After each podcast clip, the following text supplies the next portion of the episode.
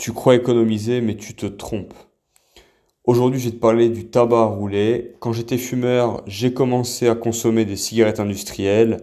Et en avançant avec le temps, je me suis dit, je vais acheter du tabac à rouler pour économiser et pour moins fumer.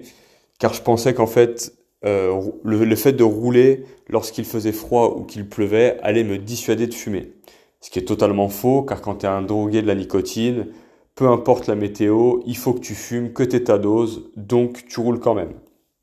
Ensuite, j'étais ignorant, je pensais que c'était un produit moins nocif pour moi, ce qui est totalement faux, car quand tu consommes une roulée, il faut que tu saches qu'il y a 3 à 6 fois plus de goudron et également 3 à 6 fois plus de nicotine.